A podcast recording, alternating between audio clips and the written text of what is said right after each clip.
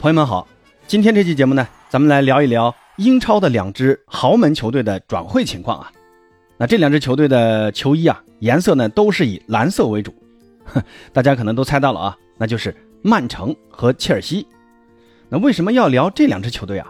呃，最主要呢是因为这两支球队最近啊在转出和买入方面动静呢在英超是最大的。那切尔西就不用说了，由于在之前的两个转会窗口。新老板伯利的这个大手笔投入啊，那也导致新任的球队主帅波切蒂诺到了球队之后，发现这个球队的阵容实在是过于臃肿了，而且呢，切尔西还面临着财政公平政策的制约，所以呢，切尔西必须在这个夏天把多余的容源需要清理出队，而且呢，切尔西同样也面临着前两个赛季一直困扰自己的难题，那就是球队的中锋至今还没有着落。那切尔西在这个夏天会选择谁来担任自己的中锋呢？而曼城在夺得球队史无前例的三冠王之后，多名主力球员也都在梦想实现之后啊，想要寻求下一阶段更不一样的挑战。那比如金多安已经官宣确定要加盟巴萨了，同时呢，像 B 席马赫雷斯也面临着沙特的石油资本的诱惑，而沃克、坎塞洛、拉波尔特等后卫啊，在下赛季。可能无法在球队打上主力的情况下，那也想追求更稳定的出场时间，同样存在离队的可能。那这么多球员想走，曼城呢又刚刚因为夺得三冠王，这奖金啊自然不菲。那对于夏窗，那自然也是有心让球队变得更具侵略性、更强的。那曼城会补充哪些大牌球员呢？那今天这期节目，咱们就来聊一聊这两支蓝色球衣的球队在夏窗会有哪些操作。那先看一下切尔西的这个转出方面，目前呢，切尔西已经基本确定离队的是库里巴利、门迪、坎特还有科瓦契奇。库里巴利已经确定是两千三百万欧元去了沙特的利雅得新月，而坎特呢是免签加盟了吉达联合，科瓦契奇是两千五百万加五百万浮动，那总计是三千万英镑的价格加盟了曼城，而门将门迪也基本确定了加盟吉达国民。那还有几名球员也是在离队的计划中啊，比如说像齐耶赫，听说也即将要加盟沙特球队利雅得胜利，要和 C 罗成为队友啊。哈弗茨呢，听说也基本确定要七千万欧元的左右的价格加盟阿森纳。那这笔转会，说实话，我我感觉挺有意思啊。在懂球帝里面呢，还因为这笔潜在的转会引爆了一个梗啊。那有人在那个转会新闻里面评论区里面说，伟大的转会。那 下面二楼呢，就有人说什么什么什么玩意儿啊？那在这里呢，这个我就不说出来了，因为可能平台不一定能审核通过。那有人知道这个梗的呢，可以在评论区打出来啊。呃，其实啊，这也看出阿森纳球迷对于这笔转会的分歧还是很大的。我其实也没看明白啊，阿尔特塔是看上哈弗茨什么特点了？哈弗茨这种类似于影锋或者前腰踢法的这种呃球员，并不是。阿森纳所必须的嘛，当然也有可能是因为下赛季阿森纳有欧冠要多线作战，阿尔特塔呢也需要多充实一下队伍，让球队具备轮换的实力。但说实话，你花那么高的代价买一个球员，不会仅仅只是去打个轮换这么简单啊？那肯定哈弗茨也是要奔着主力去的。哈弗茨一旦打主力，如果现有阵型不换的话，那哈弗茨会去替换谁呢？是替换热苏斯去打中锋？我觉得这个可能性不大啊，这个哈弗茨已经在切尔西已经证明过了，他打不了中锋，那是替换厄德高去打这个前腰吗？这个可能性我觉得也不太高啊。厄德高打得这么好，哈弗茨也没有说，嗯，你打前腰就一定能打出来，而哈弗茨呢又并不具备打边锋的能力啊，他并没有像马丁内斯啊或者萨卡那么好的这种边路突破能力，所以唯一的可能，我觉得。阿尔特塔可能会啊学习瓜迪奥拉改打双前腰，那学习曼城的那个踢法，也就是说不再坚持这个赛季惯有的四二三幺这个阵型，可能也会学习曼城啊去尝试三二四幺或者四幺四幺这种阵型啊，这个是我唯一能想出的能适配哈弗茨和厄德高的阵型打法了。那当然也不一定对啊，大家可以多讨论一下。那话题扯远了啊，还是说回切尔西啊，这哈弗茨要走。那接下来要走的可能就是芒特了，现在曼联已经给切尔西送上了五千万英镑的报价来求购芒特。芒特因为现在跟切尔西只剩下最后一年合同了，那咱们参照去年切尔西买斯特林，阿森纳买热苏斯的这个身价，那这两名球员都是跟曼城只剩下一年合同，但是这两个人曼城都只卖了四千万英镑左右，曼联出到了五千万呢。我觉得这个价格其实还算合理的啊，但是现在切尔西还没有松口。他们呢还是想要五千五百万加五百万的浮动，那总计是六千万英镑的这个价格。我觉得这个价格曼联肯定是不会答应的，所以呢，现在双方就在这耗着啊。不过从这目前的这个报道情况来看，芒特啊这个赛季肯定是要走的。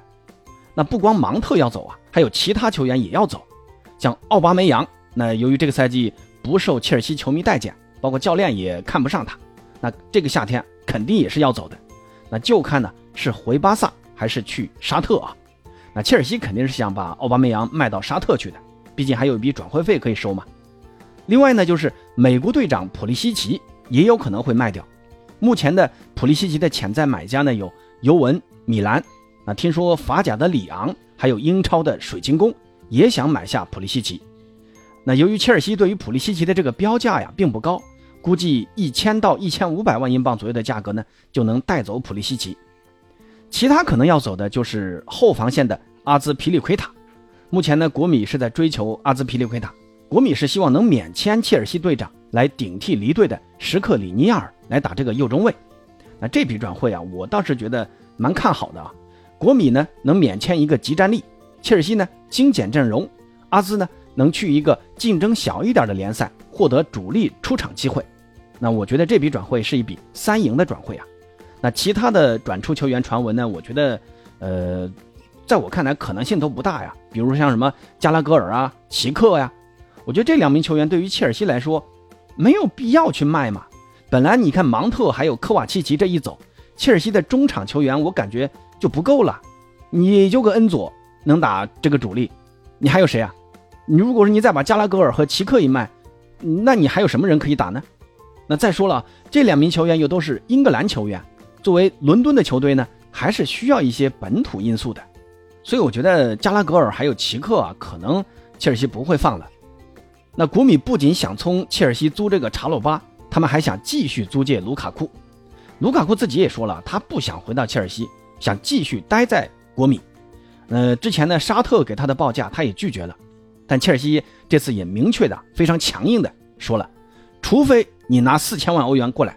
否则你别想再继续租出去了，那这个价格我觉得对于国米来说肯定是接受不了的，而且国米刚刚也免签了小图拉姆，那现在呢这个转会的压力就给到了卢卡库了，还是要卢卡库跟去年一样去跟切尔西呀好好的交涉一番，包括降薪啊，包括租借费啊等等，你必须得呃让国米能承受，你才能继续留在国米的。其实卢卡库的这个转会啊也涉及到了切尔西的买入。那为什么这么说啊？你看切尔西现在刚刚卖掉了守门员门迪，他们也需要在门将位置进行补充，而目标呢正是国米的门将奥纳纳。那对于奥纳纳呢，国米的报价呢是五千万欧元。那切尔西和曼联都想买下奥纳纳。曼联现在这个情况很复杂啊，在俱乐部没有出售之前呢，我估计曼联不会有什么大手笔的买卖，而切尔西交易的这个底气很足啊，他们手上有国米需要的球员。比如像卢卡库啊，比如像阿兹皮利奎塔呀，比如像查鲁巴呀，那这些球员呢都是国米垂涎三尺的。如果切尔西把这些球员加入到和奥纳纳的交易中去啊，有可能国米更愿意跟切尔西交易。那除了门将，切尔西目前已经官宣了莱比锡的法国前锋恩昆库和比利亚雷亚尔的中锋雅克松。那恩昆库呢是去年就确定好了的转会啊，之前呢租借马竞的菲利克斯。在这个租期到期之后呢，也没有买断，恩昆库过来刚好弥补菲利克斯的位置，因为恩昆库啊，他更像一个前腰，而不是那种中锋啊。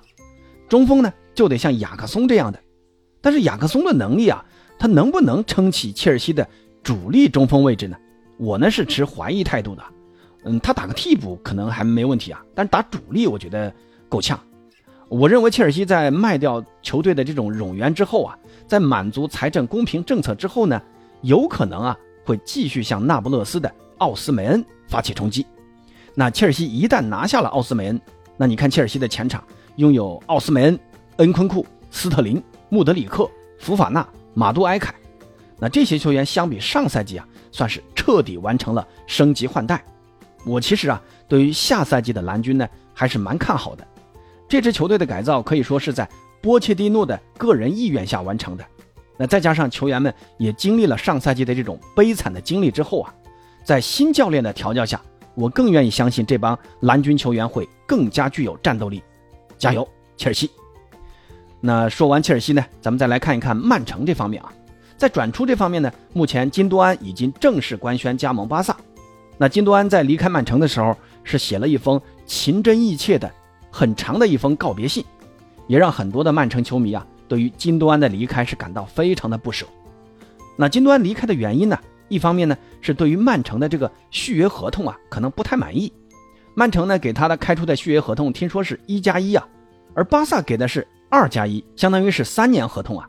那这个合同的期限更长，更有保障嘛。那另一方面呢，金多安是有儿萨梦的。那这个呢是在他的告别信里面他也说了啊，再加上巴塞罗那的这个好气候和哈维可能给他的主力承诺，让金多安最终选择了离开曼城，加盟巴萨。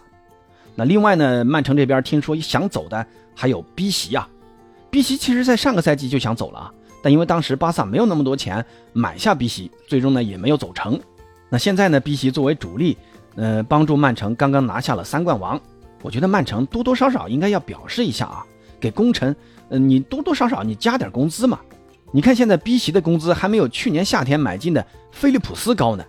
不过呢，我个人感觉 B 席啊，应该还是走不了的。现在想买 B 席的有大巴黎，还有沙特的俱乐部啊。那这些俱乐部呢，呃，在转会费这一块是出得起这个钱的，也给得起 B 席高工资。但是 B 席离开曼城，真的是只是为了钱吗？我虽然不是很了解 B 席啊，但作为当今足坛仅次于梅西的右路的突破高手，B 席呢是值得在最高舞台上多踢几年的。我倒是更愿意相信，这是 B 席在跟曼城谈续约工资的一个手段啊。那另一个原因呢，就是呃，曼城的右边锋马赫雷斯也听说要离开了，要去沙特赚大钱。马赫雷斯作为曼城的右边锋，他这一走啊，曼城能打右边这个位置的就只有 B 席还有客串的福登了。我觉得曼城最后还是会加薪和 B 席续约的，毕竟球队不能一夺冠就走这么多主力框架吧。反而沃克要走啊，我觉得有点很难理解啊。他如果真的想走呢？呃，估计也是跟坎塞洛是一个原因啊，那就是想踢主力。你看现在瓜迪奥拉的这套三二四幺阵型，沃克这个位置啊，他并不能保证绝对的主力。那虽然他在某些关键比赛是能发挥很重要的作用，但是瓜迪奥拉的右中卫的首选还不是沃克啊。所以说沃克想走呢，我个人是能理解的。那听说拜仁啊是想买沃克的，呃，如果啊曼城真的能高价把沃克卖掉。我觉得呢，这也是一桩多方共赢的事儿。毕竟沃克也三十三岁了，该拿的荣誉呢也都拿了，去国外踢球，享受一些不一样的挑战。我觉得对于沃克来说也是挺好的。那如果买家的出价不高啊，我觉得曼城那就没必要卖了，好好的跟沃克来谈谈续约。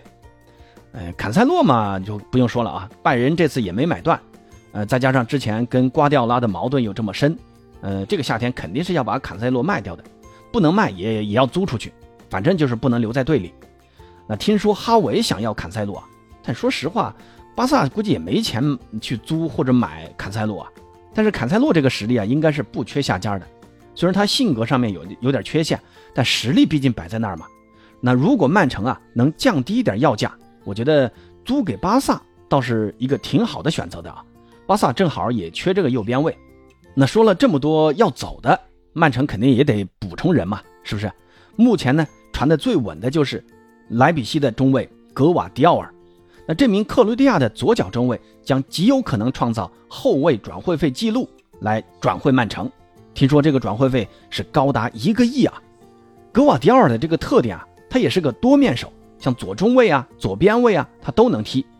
瓜迪奥拉就喜欢像这样的球员啊，一专多能。另外呢，后腰方面。呃，听说曼城也介入到了西汉姆联队的赖斯的争夺上了。赖斯呢，本来是跟阿森纳谈的火热啊，但现在也传出曼城也想买赖斯。而且曼城是有这个实力吃下赖斯的啊。